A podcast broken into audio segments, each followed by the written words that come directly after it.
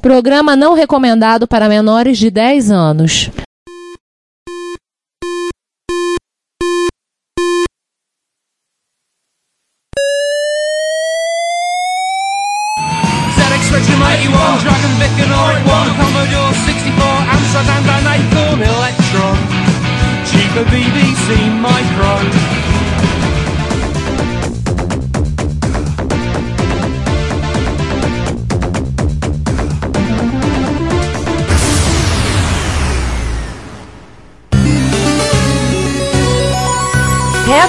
Retrocomputaria, porque velho é o seu PC.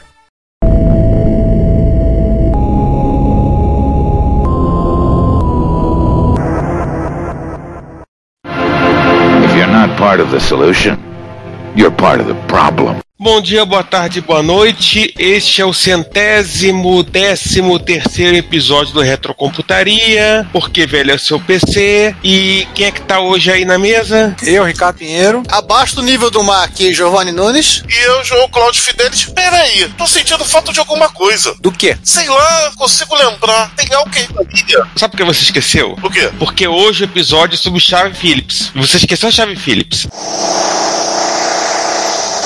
Será? Ou será que a gente tá esquecendo de outra coisa a mais? Então, você esqueceu o leite magnésio de Philips.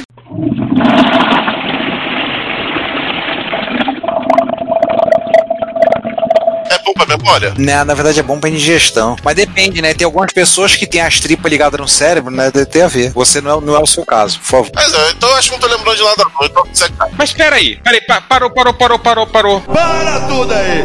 Peraí, se esse é um podcast de retrocomputação e a gente não está falando nem de chave de Phillips, nem de leite magnésio de Phillips, sobre o que, que a gente tá falando hoje? É, hoje nosso episódio é sobre a Philips. Ah! Com um L só, aliás, não com dois L's, como o caso da chave Philips e o leite magnésio Philips. Ah, é tudo Philips, vai. Tudo Philips, eu sei. Tudo flip, flip, flip. Então, nosso assunto de hoje vamos falar sobre aquela empresa holandesa chamada Philips, ou como o nome diz, o nome tecnicamente anterior era Koningskleid. Jesus, como é que eu falo isso? Plá, plá, plá. Cara, a gente não fala holandês, cara. Philips NV. É, também não falo holandês mesmo. É a Philips Electronics, pronto, deixa eu falar dela. Não, ela não é a Philips Eletrônica, ela mudou de nome. Tá, Ela atualmente, hoje, ela é a Koninklijke Philips NV. Jesus, como é que eu vou falar isso? Ah, vamos seguindo, né? Vamos explicar primeiro que, de, onde, de onde veio essa empresa, porque ela tem esse nome bizarro. Vamos lá. A Philips é um conglomerado multinacional. Provavelmente você já viu, já, ou tem, ou teve alguma coisa da Philips. Originário em Eindhoven, na província de Brabant, na Holanda, e fundada em 1891 por Gerhard Philips e o pai dele, Frederick Philips, que era um banqueiro. Isso aí. O Frederick tá vendo que o filho dele não tava andando com mais companhia, tava lá só na, na da, da luz vermelha, sei que lá, só fumando maconha. Não, nada a ver, irmão. Vem cá, moleque, vai fazer uma coisa. Não, não. É assim, em holandês, é, em Eindhoven, a única má companhia era ele não aparecer na hora da colheita. Ah, sim. Pior ainda. Enfim, mas foi fundada em Eindhoven, onde até hoje a Philips é muito forte, tem inclusive um clube de futebol que é o PSV de Eindhoven, e que posteriormente transferiu pra- a sede para Amsterdã. A gente não vai contar a história da Philips, que é gigantesca, né, que envolve aí guerra mundial. É, 1891, né? Pra começar isso. Aliás, a ideia original da Philips era fabricar lâmpada. Era literalmente uma startup. uma jovem startup com quase 130 anos, né? É, por aí. Esse título aí que ninguém conseguiu falar o nome, Cognicha lá, qualquer coisa do gênero aí, me desculpe quem é holandês, foi uma honraria recebida pela empresa em 1998, das mãos da coroa do Reino dos Países Baixos. Só uma lembrança, pra quem não sabe, a Holanda é um reino, ah, os Países Baixos são um reino, eles têm né, rei e rainha, na verdade no momento é uma rainha, se não me É, engano, né? aliás, se não falo memória, ela, ela também faz aniversário junto comigo, com o Juan, e, e com o Vitor Truco e com o Pernalonga. Nossa, Coitada dela. Pois é. famosos que fazem aniversário junto com o Giovanni.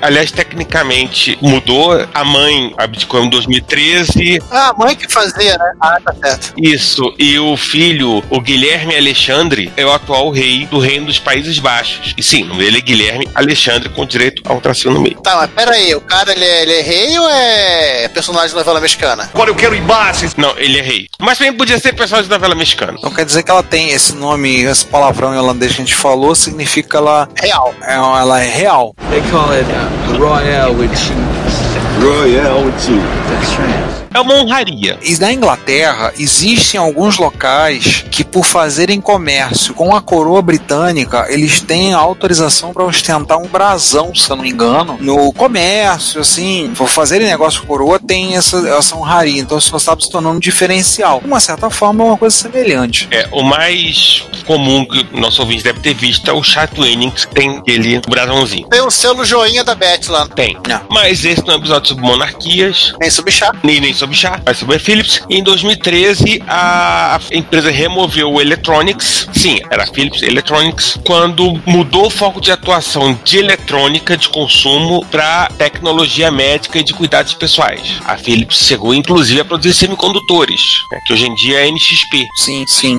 Mas era a Philips Semiconductor. Produção de telas também, né? É, a, produção de LCD que ela, que ela vendeu, acho que pra. LG. É, pra LG. Não, ela não abriu uma. Não foi a OC? Não, não. Eu acho que tem as duas coisas. Eu acho que a Philips tinha uma joint venture com a LG, que ela vendeu pra parte inteira da LG. E algumas fábricas, acho que, que não eram da joint venture, ela vendeu pra OC. Mas enfim, esse não é, de novo, não é um episódio sobre telas. Ou quase. Sim, sobre computadores da Philips. E a título de curiosidade, a subsidiária brasileira da empresa, a Philips do Brasil, foi fundada no Rio de Janeiro no ano de 1924. Que é que a Philips tem aí quase 100 anos de atuação no nosso país. No Brasil. Impressionante. Como nós já comentamos, o objetivo inicial era fabricar lâmpadas incandescentes, mas com o tempo diversificou e se tornou uma das maiores empresas de eletrônicos do mundo. Chegou a produzir N coisas. Provavelmente algumas você ou seu pai já deve ter visto, ou já deve ter tido. É, telefone celular, né? E uma série de computadores. Da Philips Esse, no Brasil. esse assunto aqui, né? A empresa da Philips no Brasil foi muito forte. Acho que ainda é, né? Não tanto era antigamente, mas ainda tem uma presença forte. Ela é uma marca muito conhecida, né? É, tanto que assim, acho que a Philips é assunto pra um podcast só pra ela. Cara, Ah, a. Philips Olha, podia ser assim, tipo. pod- podcast com PH. Cara, a Philips, um assunto para um podcast especializado em empresas. Aliás, alguns episódios. Aliás, só uma coisa, se fosse um podcast, que eu vi um podcast como falaria um, um podcast, né?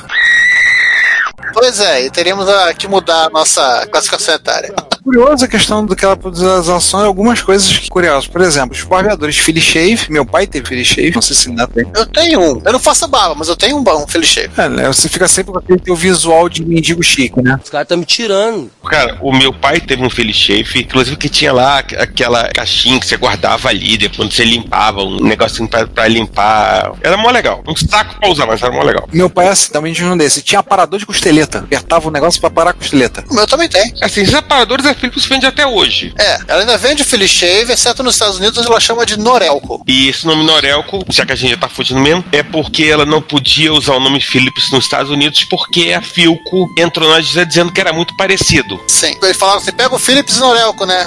É, Isso se resolveu quando a Philips comprou a Philco nos Estados Unidos. Uma coisa é praticamente uma coisa, outra coisa é praticamente outra coisa. Era mais, mais fácil. Mas enfim, desde 1913, como nós já dissemos, ela é proprietária do PSV Eindhoven, que continua com sua sede em Eindhoven. É o time pro qual o baixinho, né? O Romário jogou, né? É, não, Romário e Ronaldo. É verdade, o Romário também. Primeiras passagens dos dois pela Europa, o Romário e o Ronaldo não foram no PSV. Verdade, verdade. E Foi lá que bombaram o joelho do Ronaldo, porque depois aquele joelho que dobrou pro lado errado. Agora eu me senti no xadrez verbal, cara. E pra gente fechar esse parênteses, Futebolista. no dia da invasão alemã na Holanda, na Segunda Guerra Mundial, o Anton Philips, que né, era o o Philips da empresa lá, ele literalmente jun- juntou o que pôs do capital da empresa, juntou o que pôs da família, enfiou na mala e zarpou para os Estados Unidos. Várias malas. É, e zarpou para os Estados Unidos, onde fundou a North America Philips Company, Norel, e a sede da empresa foi transferida no papel, claro, para as Antilhas Holandesas, que não foi ocupada pela Alemanha, Tava longe demais pra isso. e somente um dos Philips ficou na Holanda, que foi o Fritz, que era o filho do Anton. Ele permaneceu na Holanda e, por ter salvo a vida de 382 judeus durante a ocupação nazista, recebeu em 96 o título de Justo entre as Nações. Foi, foi um Schindler lá. Eu achei algumas coisinhas rapidamente sobre o Fritz Phillips. Ele faleceu com 100 anos em 2005. Ele foi o quarto CEO né, da Philips. Ele teve sete filhos. Sua esposa faleceu no ano de 1992 e estudou na Technics Hogeschool Delft. Ele era do board. Quando ele tá dizendo que saiu, ele, irmão, ele saiu, só ele ficou. Ele foi para um, aliás, ele foi mandado para um campo de concentração. É, porque o pessoal da, da Philips fez greve. É por isso que o sindicato tá essa matança aí, classe desunida. É, Mas a, a Philips, é, sob o domínio nazista, ela não durou muito, né? Os ingleses bombardearam a fábrica duas vezes.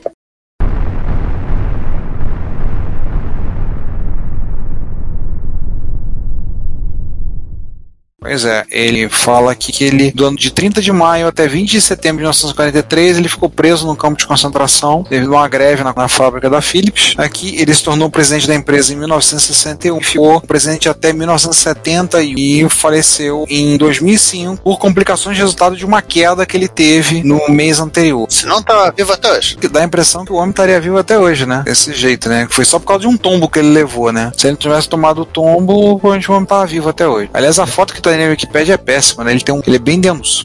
Só para reforçar uma coisa antes de começar realmente para os computadores, a Philips não tem nada a ver com a chave de fenda Philips, que ela não inventou, e nem com a lei de magnésio de Philips. A chave de Philips foi inventada por, com dois L's, foi inventada por Henry Phillips e John Thompson na década de 30. Lá nos Estados Unidos. Nos Estados Unidos, não no Holanda. Enfim, agora que a gente já fala tudo que não é esse episódio, vamos falar do, que é esse episódio? Vamos falar de computador, isso aí. Exatamente. A, a Philips tinha uma subsidiária chamada Philips Te- Telecommunicate and Information System, eu insisto em tentar falar holandês, né? A PHIS, ou Philips Computers, que é essa que foi responsável pelos projetadores da Philips entre os anos de 1963 e 1992. O Ricardo, os projetos entre aspas, né? Aham. Agora, João, agora você assume o próximo parágrafo, só pra, só pra eu fazer o trabalhinho. Ah, sacanagem com o João, vai. Deixa que eu pego esse. É, pega aí, Giovanni, porque o negócio tá papo aqui. Mas antes da subsidiária existir, a Philips ela fez a própria comida de cachorro dela, né? Ela fez computadores entre 53 e 56, computadores para ela, ela fez, ela fez assim dentro dela para ela mesma usar, né? É uso interno, né? É, ela comeu o próprio comida de cachorro. É. Que é o Peter, o Peter, que é o Philips Experimental, oh Deus, Twitter, tu, Italien Electronic Hacker Machine, Só uma coisa, é por aí quando desse Twitter lá, eu já vi que já mexia com o Twitter, né? É, já, já computador pra twittar. O Steven, o Snell, Snell, Tel, and Something Instrument e o Pascal, que não tem nada a ver com o matemático, nem a linguagem de programação, que é o Philips Acrylic Sne- Sne- Snelly Calculator. Ah, tem a ver, ele calcula. Só isso. tipo, eu acho que o Jeff sugeria a sigla, se virem agora aí, vai. E o outro que twitta é por causa que a memória dele só dá pra 120 caracteres. Não, deram uma expansão. O Twitter agora consegue 240. Pô, então tá mais do que esse computador. Ah, com certeza. Bom, mas esse não pode esquecer piadinha sem graça, quer dizer, é, mas enfim, não vem ao caso. Vamos finalmente falar realmente de computadores da Philips que não sejam para uso interno. Isso aí, aqueles que foram produtos comerciais. Aliás, Ricardo, parece pro Ricardo. Tudo que ele, toda vez que a gente for falar de metal aqui, se você quiser botar algum riff de heavy metal, pode botar. O que mais vai ter? Dica: Massacration. Boa. Cara, será que alguém fez chiptune de Massacration?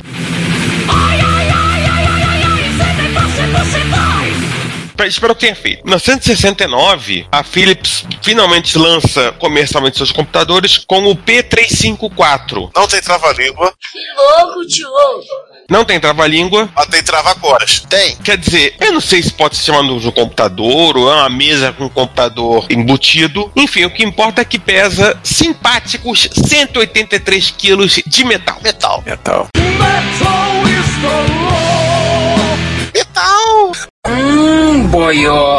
Imagina a quantidade de gente que se lascou carregando um, um troço desse entre os escritórios aí da Holanda. Esse é trava-costas, tá vendo? Não, isso aí, onde ficava, a empresa se movia ao redor. Ninguém mais tirava do lugar. E sim, e por que, que era uma mesa computador? Porque nos anos 60, em que muita coisa foi imaginada e ficou por lá, foi quase uma bad trip, muita coisa foi uma bad trip dos anos 60, e uma delas foi o Visible Record Computer, que era um conceito de um computador que era uma mesa com teclado e alguma inteligência, tinha lá um computador, etc e tal, onde era possível um operador fazer entrada simultânea de dados para formulários em papel e cartão perfurado ou fita magnética. Qual era a vantagem disso? Ele permitia criar registro eletrônico impresso iguais ao mesmo tempo e por causa disso foram bastante utilizados em instituições financeiras, que você tinha ali um, uma transação, digamos, impressa, uma transação em fita e as duas eram iguais e você podia bater essa informação. É, por exemplo, a abertura de conta, né? Estava, passava os dados do cara que estava abrindo a conta e elas, em tese, estariam iguais. Aliás, várias empresas comercializaram um Visual Record Computer, como exemplo da a própria Olivetti. É. Sim. Enfim, vocês procurei que não vou colocar não. Mas seguindo aí na, na linha do tempo, né? Assim, a- nesse período também a Philips, aí começou a tradição, né? Ela começou a vender mini computadores da Honeywell, no Honeywell. Ou seja, a Honeywell fabricava e a OEM, né? E ela, ela pegava e botava a etiquetinha dela. Começou aí, né? Começou aqui, década de 70. Até quando entrou na década de 70, a Philips resolveu lançar seu próprio mini computador de 16 bits, o P800. Ah, Giovanni, deixa eu só falar um negócio. Eu falei de brincadeira. P354 é, tinha 120 palavras, mas na realidade ele tem quase isso, tem 400. É, por aí. Mas tem pouquíssima informação sobre esses computadores da Philips, ou que tem tá em holandês, ou e tá no archive.org. Nossa. É, bom, originalmente foram lançados três modelos: o P850, o P855 e o P860, que não durou muito tempo no mercado. Peraí, eu já sei a diferença deles. É que nem o 8250 e o 255 de MSX. Um tem um drive, outro tem dois. Ninguém é obrigado a ouvir merda. Olha, eu acho que não foi memória, era capacidade de memória. O 850, o 55 e o 60 eram quase a mesma coisa, aí alguém falou: descarta esse cara aqui vamos fazer o upgrade do 55. É, mas eles eram muito, assim, falando, eles estavam lá, gabinetes para instalação em hacks de 19 polegadas. Os europeus adoravam isso. Ah, Claro, todo mundo tem um hack de polegar na Europa. todo mundo tem seu hack no Fukasa. É, aparentemente Fica inclusive no box do banheiro. E eles foram comercializados, essa linha P850, até 82, os últimos modelos, o P858 e o P859. Vão ter dois links em inglês sobre a linha P850 para aí vocês se divertirem. E agora a gente tá uma parada para falar de console, né, João? Peraí, peraí, peraí, peraí, peraí. O Retrocomputaria é um podcast gratuito. Isto significa que você paga nada para ouvi-lo ou para visitar o nosso site.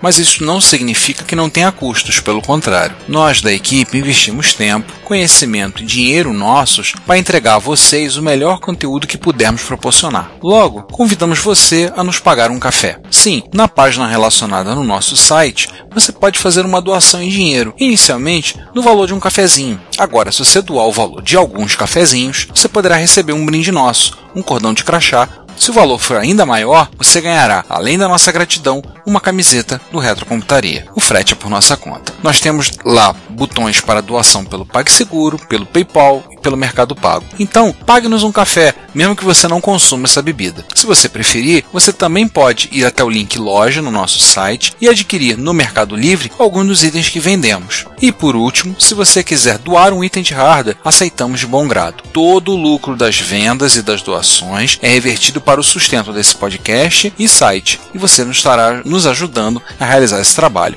Nosso muito obrigado. Cala a boca. Olha, dedo, João. Opa, fala de console, mas não do console que tá todo mundo esperando. Até porque ele não era da Philips. É, vamos falar do primeiro deles, que foi o Telespion é, S2201, lançado em 1975, que é o primeiro console europeu. Tá, tudo bem, ele é basicamente um clone de Pong, mas ele tinha cartuchos que permitiam jogar outras coisas. É Pong, outro Pong, Pong dois jogadores. É, Tennis for Two. Variações do Pong, né? Era, tipo, era futebol e por aí vai. O joystick dele era, era um potencial deslizante e um botãozinho embaixo. Que merda. hein? Sabia não? Foram lançados cinco cartuchos ao todo, olha que beleza. E eles tiveram o, o segundo evolução dele, que é o Telespy, foi, do Telespy, que foi o Las Vegas. Viva Las Vegas. É o ES2208 de 1977. Esse aí tá descarado ser clone de Pong porque ele usava o AY38850 da GI, né? Sim. Mas ele já tinha joystick, pelo menos. Sim, pra quem não sabe, ele é o AY38850 ou então 8500 eram Pongs ou da chip. É animador, hein? Pong microprocessado, né? Exatamente. Juntava aquela lógica toda, Assim, não falei memória, esse cara também tinha edição de pistola, que via um jogo de tiro ao alvo. é, aquelas pistolas Sim. Que a Philips gostava de fazer, bem parecida com a realidade. E agora temos o terceiro. Esse é o campeão do- melhor joystick. Las Vegas tem um, um joystick que o Giovanni curtiu bastante, para, para quatro direções, não utilizava cartucho, e foi lançado as versões com seis ou oito jogos embutidos. Em 1978, foi lançado o N20, que já usava o famoso AY3 8500 da GI, com seis jogos residentes, um deles tiro ao pombo requerendo light gun, opcional, opa, e um controle para o lado curioso. João, você como especialista em games residente na equipe, discorra sobre o joystick do N20. Olha, acho que a palavra curioso foi, foi bem brando. Eu diria que é tosco mesmo. Que merda, hein? Que também parece que começa uma tradição, né? Tudo que a Philips lança, a Radiola e a Schneider lançam também. Esse cara foi o Radiola Jet T02M e foi o Schneider Telelud, não Teletubby. Ele era uma criança linda, mas agora é um adulto esquisito, né? Mas quase, é bem parecido. Vamos voltar um pouquinho no tempo pra gente falar de uma coisa que a Philips lançou por tabela, porque foi feito por outra empresa. Em 1972, a Magnavox lançou o Odyssey, o primeiro console de videogame do mundo. Em 1974, a Philips comprou a Magnavox, mas as versões europeias dos 200, 2001 e 2100 só foram lançadas a partir de 1977. Ou seja, a partir desse ano, tudo que a Magnavox fazia já era da Philips. Então, o Odyssey já era da Philips. O que leva ao famosíssimo Magnavox Odyssey 2, como era chamado nos Estados Unidos. E esse é o que no Brasil nós conhecemos como Odyssey. É, conhecido no Brasil e, e na Europa como Philips Odyssey. No caso do Brasil, ele é conhecido apenas como Philips Odyssey 2. Rich. Que o 1 nunca foi lançado aqui. Não, Odyssey, é o contrário. É o Odyssey. Os nossos não tem o 2. É, foi o que eu falei. Não, você falou Odyssey 2, tudo bem. O Odyssey 2 foi lançado no Brasil apenas como Odyssey, porque ele nunca teve o Odyssey 1 aqui no Brasil. Europa. Mas na verdade na Europa ele se chamava Videopack. Videopack. Era melhor que fosse Odyssey mesmo. C52. Não, isso só na França. Na França. E Videopack G7000 no resto da Europa e Reino Unido. Agora eu queria fazer um pequeno parênteses sobre o Odyssey, que apesar de. eh, Nosso tinha várias peculiaridades. Além do Odyssey ter dois, o Odyssey ele tinha os cartuchos. A embalagem era baseada no vídeo, do Videopack, não do Odyssey americano. É, nós pegamos o melhor dos dois mundos, né? Exatamente. Pegamos aquelas caixonas bonitonas, aquele manual gigante e o nome Odyssey sem o número 2. É, e o console em quase NTSC, em pau M, na falar a verdade. A gente pegou o melhor dos dois mundos, exatamente. Mas o Odyssey 2 na Europa chegou a ter alguns modelos curiosos, né? O que seria esse Philips G7000? Seria o, o Videopack, né? É, o G7000 é o vídeo. Assim, ele é o Odyssey mais feio. Se você olhar pra. Não, não, tem um outro que é mais feio, que é o G7000. E 200. Não, 400. Que ele, ele integra um monte de outros modos. Eles fizeram tipo um, um Odyssey, o Videopack Plus, né? Odyssey com sintetizador de voz, com Basic e outras coisas. O 7200, se foi uma ideia brilhante que alguém teve e que não jogaram o cara pela janela. Essa teria sido a ideia brilhante. Jogar ele pela janela.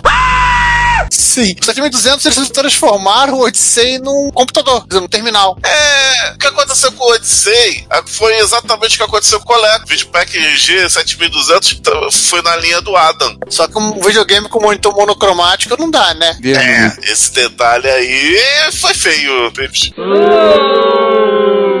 E eles falavam assim que na verdade eu podia ligar o, o equipamento na televisão da sala, né? Aí quando o pessoal quisesse ver a novela, ou o jornal, ou whatever, que os europeus gostam de ver na televisão, o, o moleque pegava esse trambor e levava pro quarto. E se ele não tivesse tão cansado depois de carregar o bicho, ligar pra jogar em paz. Ou seja, quando a Philips não lançava trava-língua, lançava trava-costa.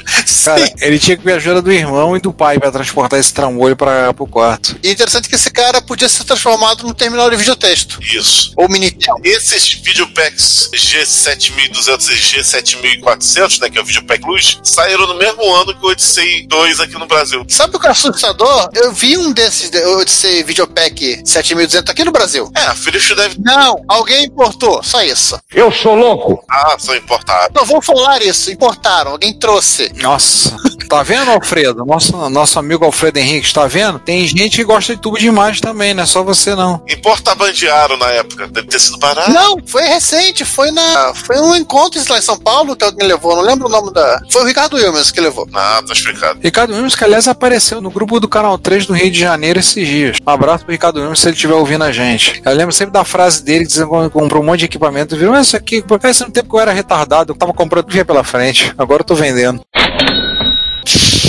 É, ele comprou também esses videopack. Meu Deus. É, desculpa, Xará, mas tu tava retardado nessa época. Um pouquinho mais bonitinho e potente era o Philips N60, que era da linha também do Multipack, né? Mas também era com a sua simpática tela monocromática. Monocromática. Só que ele era um terminal de Minitel, né? Não, ele era um Odyssey e terminal de Minitel. Isso era menor. Ele tinha uma coisa, assim, bem, bem, bem, bem, bem, bem melhor do que o Odyssey. Era a resolução de 256 por 192, bem maior que a do Odyssey. Pelo que eu li, essa é a resolução do Odyssey. Mas isso, mas sabe que o Minitel precisava. É, mas eu vi que parece que ah, o- todos os videopack tem essa resolução. Deve ser interessante ver os jogos do Odyssey com essa resolução. É, te- chegou inclusive a existir um protótipo que eu não coloquei aqui na lista porque não tamo, isso aqui não é um, um podcast especulativo, mas que tá aqui no link do Magnavox Odyssey 12 aqui em cima, que alguém, que alguém que vai ser colocado no show notes, que tem o, o, o modelo que era o substituto do Odyssey, seria o Odyssey 3, né? Que era 320 por 200, parece a resolução. Nossa. Pois é. Agora, uma perguntinha. O Odyssey usa o Intel 8048. Me discorra rapidamente sobre esse processador, Giovanni. Ah, vou discorrer não. Nunca ouvi falar desse cara. Ai! Mas deve ser daqueles milhões de processadores malucos que a Intel tem. Que lá deve ter na preço de banana. Tem mais uma coisa, e ela não admite que tenha dela. Não, não. E filho feio não tem pai. Não, não. Assim, tecnicamente falando, é um microprocessador. É, é o microcontrolador. Já começa por aí. É o microcontrolador. Nossa, A série, assim, de certa maneira, estava até hoje aí. Ah, não, foi trocada. A série que era MCS 48 foi trocada pela MCS 51. Mas era um microcontrolador. Por isso que ni- ninguém conseguia ver em computador, porque é um microcontrolador. É daquela família que tem inclusive a janelinha pra você gravar programa dentro dele. nossa. Enfim, segue o barco, vocês já viram por que que o Odyssey era tão rústico. Vamos voltar pra aquelas mesas agora? Vamos, vamos. Vamos. Muito metal. É, vamos falar da, da linha de computadores profissionais da Philips. Aham. Aliás, deve ter sobrado muita mesa na linha de rover. É, porque em mesas pesadas, porque em 1978 foi lançada a série P300, os Professional Computers. né? O P300, lançado de mês de março do ano da graça em 1968, usava um 8080 feito pela NEC, igual nesse nome, NEC. Tinha 32K de RAM, ó, bem mais memória do que aquele outro, João, tá vendo? Dá pra guardar vários tweets. Verdade. Um vídeo monocromático de 80 por 24 caracteres, duas unidades de disquete de 8 polegadas de 1 mega cada. Sabia que conseguia botar até 1 mega de polegada. Acho que é não formatado. Aí ele cai pra 180, né? Por aí. Caraca, um disco opcional de 7 megas. E uma impressora matricial de 9 pinos embutida em um pesando cerca de 145, 135. 135 quilos de puro metal.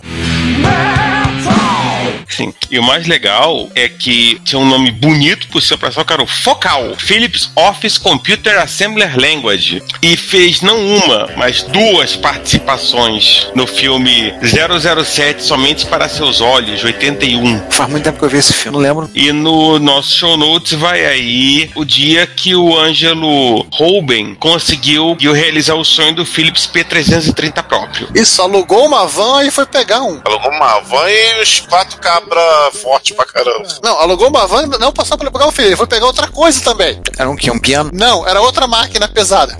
Bicho, é o tamanho de uma mesa mesmo. Cara, pegar uma van e pegou esse, tipo, esse despejou, acho que é maior que o Ford Transit, né? Que é, um, é quase um caminhãozinho lá na Europa. Sim, pequeno monstrinho. Enfim, né? E teve um outro modelo de 1974, que é o P320, que apesar de parecer uma versão sem monitor do P330, pode estar mais próximo do P354, já que a gente tem que lembrar que o 8080 também foi lançado em 74 pela Intel. Deu tempo da NEC copiar. Não, eu acho que não era nem cópia, eu acho que a NEC era second source mesmo. Até porque era muito comum nos anos 70 você ter ali dos oficiais de, de, second source com outros você, você não tinha capacidade de segurar a onda de, de do mercado, você, enfim. É, ainda mais que em 74 a Intel ainda, estava no clima startup, né? Ela não tinha tanta estrutura quanto tem.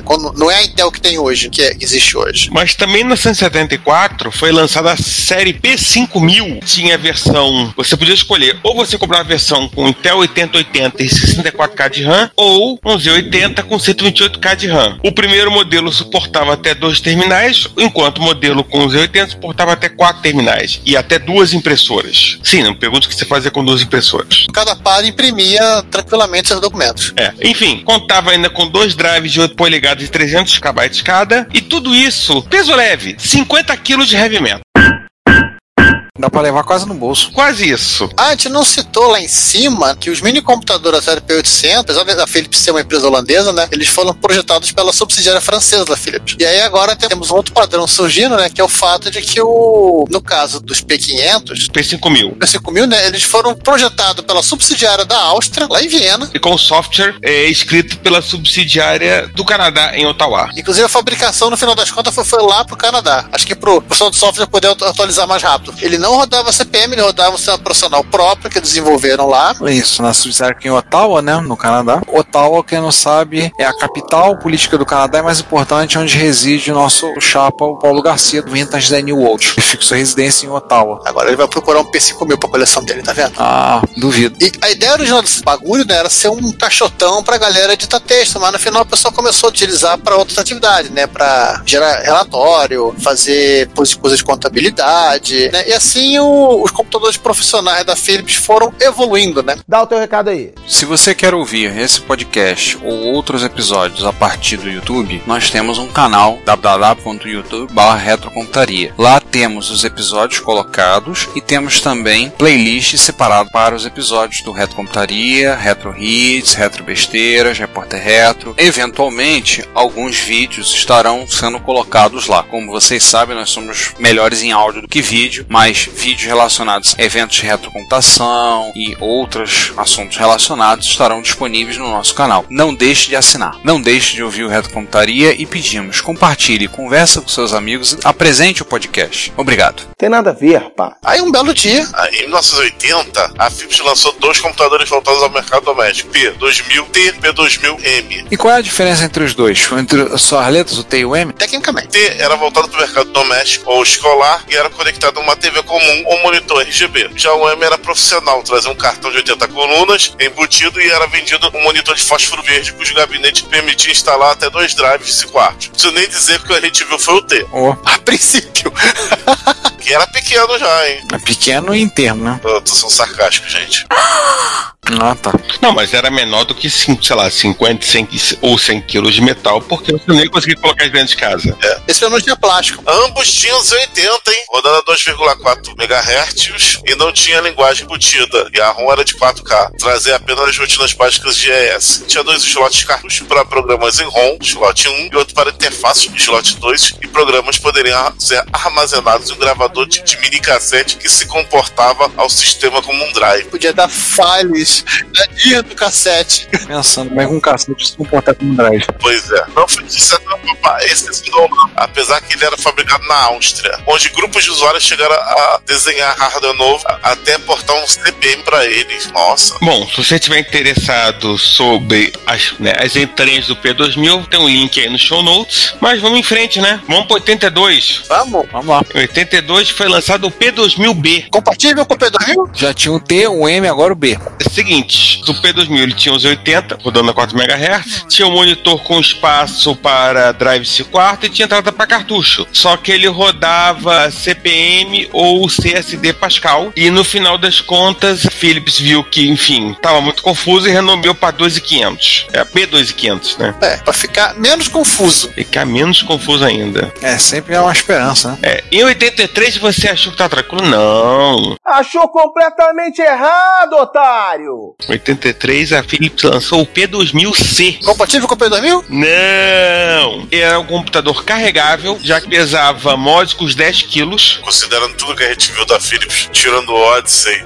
era pesado. Ó. Esse aí tá até leve. Tinha 280, um para processamento, outro para entrada e saída, dois drive disquete 5 quarto, 64K de RAM, monitor de fósforo verde 9 polegadas, rodava CPM e não tinha entrada para cartucho. Como você tinha um Z80 só pra cuidar do I.O., né, na entrada e saída, literalmente ele era uma das máquinas incrivelmente rápidas pra você rodar CPM. E ele tinha um Plus. Plus a mais. Plus a mais, que era uma placa de expansão que adicionava um 80 e 88 e dava pra ele a capacidade de literalmente rodar DOS 3.3. Espera aí, calma que não acabou essa parte não, porque em 83 também a Philips lançou o P3500, conhecido como Office Microsystem, um caixotão com os 80 feito para rodar MPM. Sim, era a versão não sei lembra, do episódio CPM, era a versão multiusuário. Ele podia rodar com terminais, impressoras e até discos SAS e barra SCSI conectados nele. A gente fala que é um caixote, era um caixote. A descrição que eu li na internet, alguém fala assim, ele era pequeno, mas era pesado. Aí tudo bem, né? Já perdemos a numeração do- das máquinas da Philips, mas o lado bom é que a Philips também perdeu a ideia da numeração das máquinas dela, porque em 82 eles lançaram a série P3000 lá nos Estados Unidos. Mas era mesmo micro ou nada a ver? Não, era outra coisa. Na verdade é o seguinte, tinha uma empresa em Montreal, lá no Canadá, chamada Michael, que ia ser Montreal, alguma coisa, sei lá. Ela fabricava uns computadorzinhos nos anos 80, 80, que era, era essa coisa de edição de texto, né? Acho que a Philips gostava desse tipo de coisa. Pelo, que eu entendi, algumas máquinas eram alugadas para as empresas poderem trabalhar com orçamento. Tinha suporte, manutenção, essa coisa assim. Ela comprou, ela ficou com a, o, o nome da marca Michael durante um tempo, ou Michael, eles não ligam pra gente. No final, ela integrou a FIS, né? E quando ela integrou a FIS, ela lançou o P3000. Obviamente, o P3000 é outra coisa. O P3000 era uma máquina de 80, rodava, feito para rodar CPM. Não deu para entender se era com 1 ou 2, igual era o P2000, né? Que veio com 64K de RAM ou 128K de RAM. Tinha um monitorzinho preto e branco de 15 polegadas. Vou repetir: 15 polegadas. E que exibia 36 linhas de texto. Eles fizeram uma máquina para editar texto. Literalmente cabe quase uma página inteira na tela. Eles lançaram originalmente três modelos: o P3003, que tinha um drive de 5 quartos, o P3004, que tinha dois drives de 5 quartos, o P3005, que tinha um drive e um HD. Essa máquina ela tinha uma parte externa de plástico, mas assim, todo o resto era de metal. Tipo assim, só a frente e o teclado era de plástico. E para ajudar a vida, né, fora da América do Norte, eles foram vendidos como P5000. Ou seja, o P5002 ele virou o P5020 na Europa. Assim, peraí. Eu já me perdi. Já falou dos 50, 5000, 5020. e, ó, teve o P5040, que era uma versão mais próxima de um PC com monitor e teclado separados. É, só era o gabinete, na verdade, né? É, e o P5010, que era um teclado com uma tela de LCD de uma linha e um mini cassete para você fazer a edição dos seus textos para depois transferir pela porta serial e finalizar com calma no, no P5020, no P5040 ou sei lá o que, o número que a Philips colocar, porque não tinha mais a menor ideia de onde estava. Nem eles sabiam. Aliás, o esse trocinho também tinha um gravador. Acho que esse link aqui, inclusive, é de um leilão. De um leilão. O cara vendeu na caixa. E se você acha que a Philips podia ser mais enrolada nas coisas do computador para editar texo, Achou errado, otário? Ela resolveu brincar de Marvel e rebutou tudo. Pronto, mais fácil.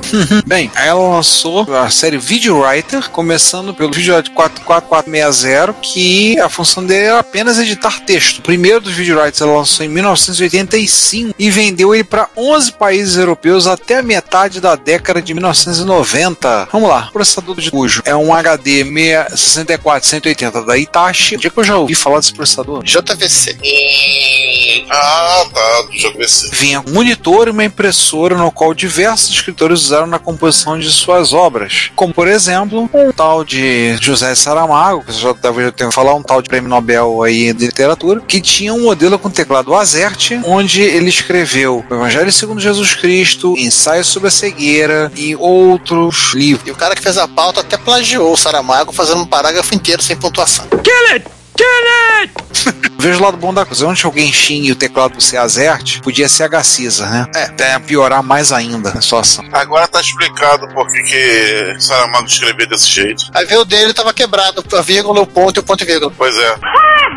Mas aí, Ricardo, vem aquela pergunta: a Philips realmente fez essa máquina? Aham, tá bom. Você acreditou, né? Vamos lá. É, vamos deixar no show notes esse vídeo aqui, que é bem legal. É do 8-Bit Guy, né? Aham, vídeo de abril de, de ano 2020. O 8-Bit Guy, ele, ele arruma, sabe-se lá como, dois modelos de computador de processamento de texto, um da Philips e um da Brother. O da Brother é um do Brother da P25, que é visualmente muito parecido com o Video Writer, que é a mesma telinha wide, mesmo telinha fósforo âmbar. Ele desmonta da placa, tem lá o copyright 85 e tem um HD 6480. Pois é, né? Muito suspeito. Muito suspeito. Então vamos agora pro mercado doméstico? Vamos, chega de coisa pesada. É, e como diria o Monty Python, né? Agora totalmente diferente. Nós vamos começar com a linha VG da Philips. VG por quê, hein? Alguém tem ideia? Videographics, videogame. Acho que seria Videographics, né? Vi um gordinho, ninguém sabe. Ai, caramba! Acho que seria Videographics, né? O Videographics 5000 é micro, micro. era um computador de 8 bits criado pela Philips em 1984, fabricado fabricado pela subsidiária Rádio Technique em Le Mans. Não, oh, desculpa. Pra você que achava que Le Mans só tinha o circuito, né? Pois é, na França. E também vendido pela Radiola e pela Schneider, por que não, né? Porra, a Radiola Schneider era tudo macaco de imitação da Philips. Exatamente. Olha, se bobear, vamos descobrir que era, era algum tipo de subsidiária também. A Schneider eu acho que era, não era? A Schneider é uma empresa com nome alemão, mas uma empresa francesa. Sim. Que hoje é dona da PC, que é dona da Microsol. É. Nossa. A Radiola eu não faço a menor ideia. Basicamente, é um micro de 8 bits com processador Z80 rodando a 4 MHz, interpretador Basic da Microsoft 24K de RAM, 8 dedicado a vídeo, 18K de ROM, um SGS Thomson EF 9345 para gerar o vídeo com até 8 cores e resolução de 320 por 250. Tá aí uma coisa que eu queria ter visto, esse vídeo aqui desse cara. Você viu? Você viu numa Retro Rio. Continua. Vamos lá, vou continuar, depois você me refresca melhor a memória. Um canal de áudio com 8, com 5 oitavas, porta-cassete, porta de expansão e um glorioso tecladinho chiclete no layout do Azert. Por que, que eu falei que você viu esse tipo de vídeo? Porque é o mesmo tipo de vídeo que a, a Matra usou no Alice 32. Ah! É, o chip é o EF9345. Só que o Alice é 6809, né? Ele é o 6809, mas o, o chip de vídeo do Alice não tem nada a ver com o 6847 que a Tende usou no Coco, no MC10. Eles simplesmente fizeram pegar um outro chip e vambora. Ninguém vai perceber a diferença. E vamos que vamos. Esse cara foi projetado para ser barato, né? Philips prometeu um monte de coisa, diversos periféricos, aí tudo ficou no vapor e eles foram acabar, vendidos até 86 e acabou, né? Assim, não foi uma máquina que durou muito no mercado, até porque tinha uma outra coisa da Philips. Que fez muito mais sucesso. Interessante que, pra quem acha, tá vendo, gente? Não é só Gradiente que fazia, prometia as coisas ficavam no vapor, não. A Philips fez a mesma coisa. Eu sou o Peter Punk e vocês estão ouvindo Retrocomputaria.